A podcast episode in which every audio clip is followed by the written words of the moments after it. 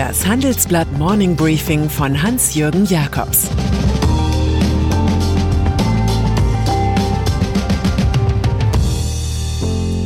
Guten Morgen allerseits. Heute ist Dienstag, der 5. Januar, und das sind unsere Themen. Der talentierte Herr Spahn. Entscheidung in Georgia. Peugeot und Fiat im Größenrausch. Corona-Krise.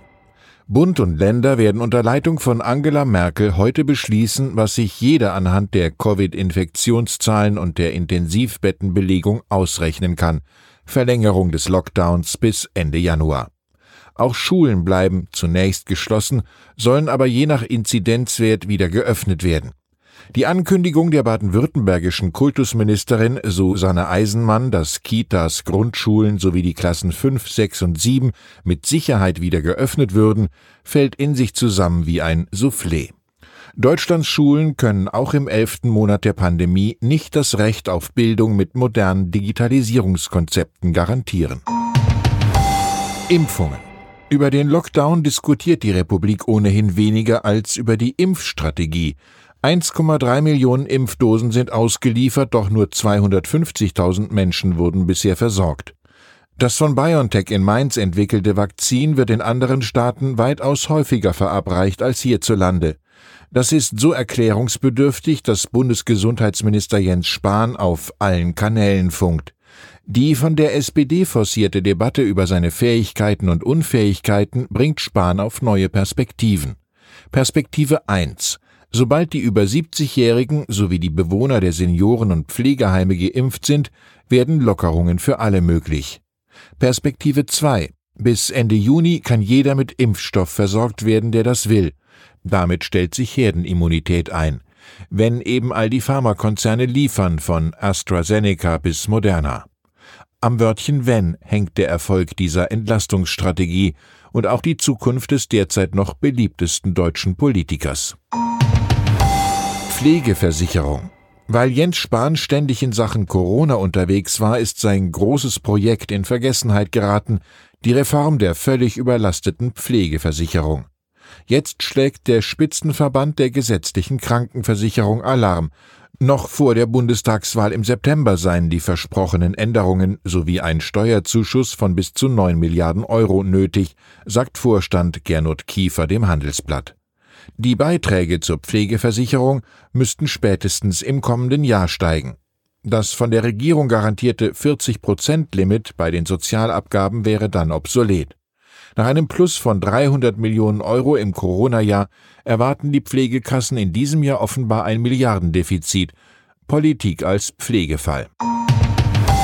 Zweite Corona-Welle. Von einem gefährlichen Missmanagement schreibt mein Kollege Jan Hildebrand in seinem Leitartikel.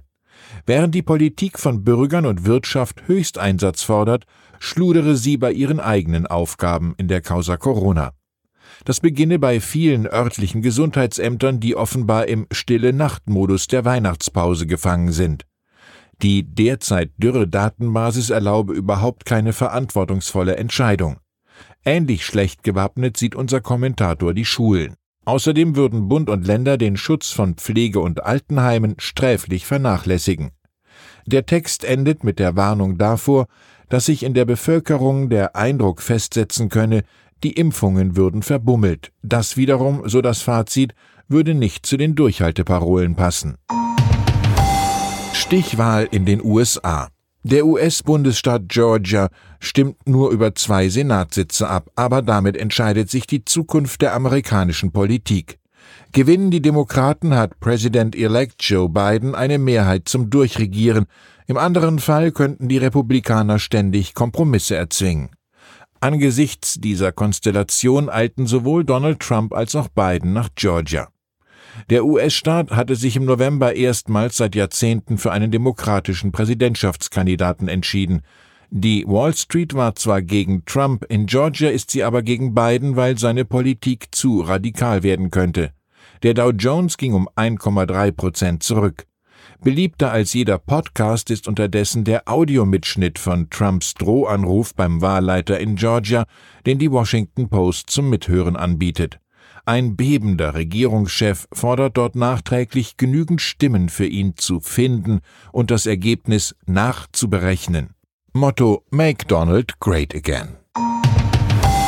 Megafusion in der Autobranche. Diese unendliche Lust an Größe im globalen Kapitalismus stiftet die seltsamsten Ehen. Auf dem Automarkt tun sich nun die ehrwürdige italienische Unternehmerfamilie Agnelli, die Dynastie Peugeot, der französische Staat sowie der chinesische Fahrzeugkonzern Dongfeng aus Wuhan als Gesellschafter zusammen.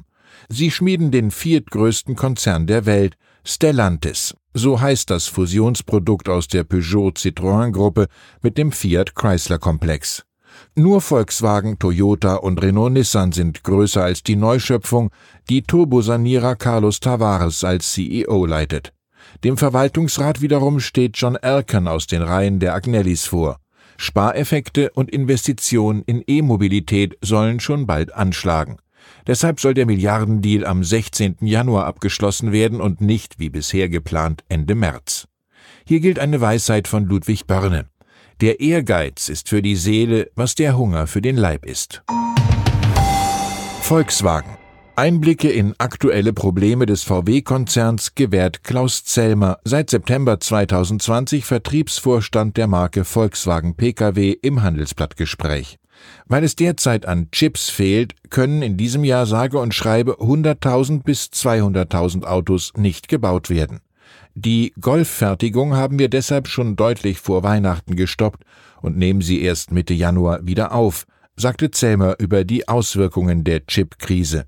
Denn nach dem Corona-bedingten Einbruch im Frühjahr hätten wenige erwartet, dass die Autonachfrage so schnell zurückkommen würde. Die Chips wurden den Herstellern von Consumer-Elektronik zugesichert, so der Manager. Über den Erfolg der Marke VW im Corona-Jahr sagt Zellmer, im November hatten wir einen Auftragsbestand, der um 12 Prozent über Vorjahr liegt. Das zeigt, dass wir mit unserer Elektrostrategie richtig liegen. Für dieses Jahr soll der Marktanteil noch um 0,5 Prozentpunkte steigen. Nach der Story Stellantis weiß man natürlich nicht, wer sich noch alles zwecks Konzentration der Kräfte und des Kapitals zusammenschließt. Und dann ist da noch Friedrich Dürrenmatt, dessen Theaterstücke wie Der Besuch der alten Dame und Die Physiker werden heute noch gespielt.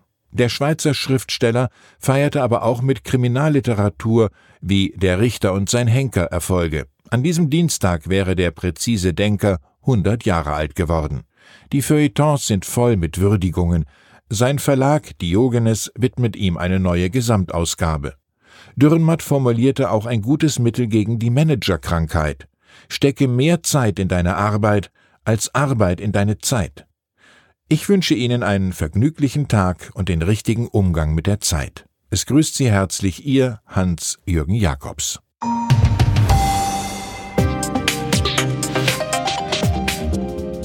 Ab 17.30 Uhr sprechen wir bei Handelsblatt Today über alle Themen, die die Finanzwelt bewegen.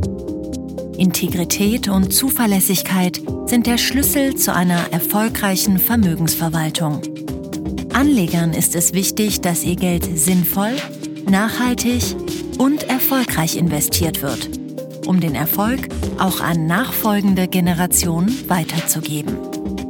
Dieses und andere Themen präsentiert von unserem Initiativpartner, der Hypo Vereinsbank Private Banking.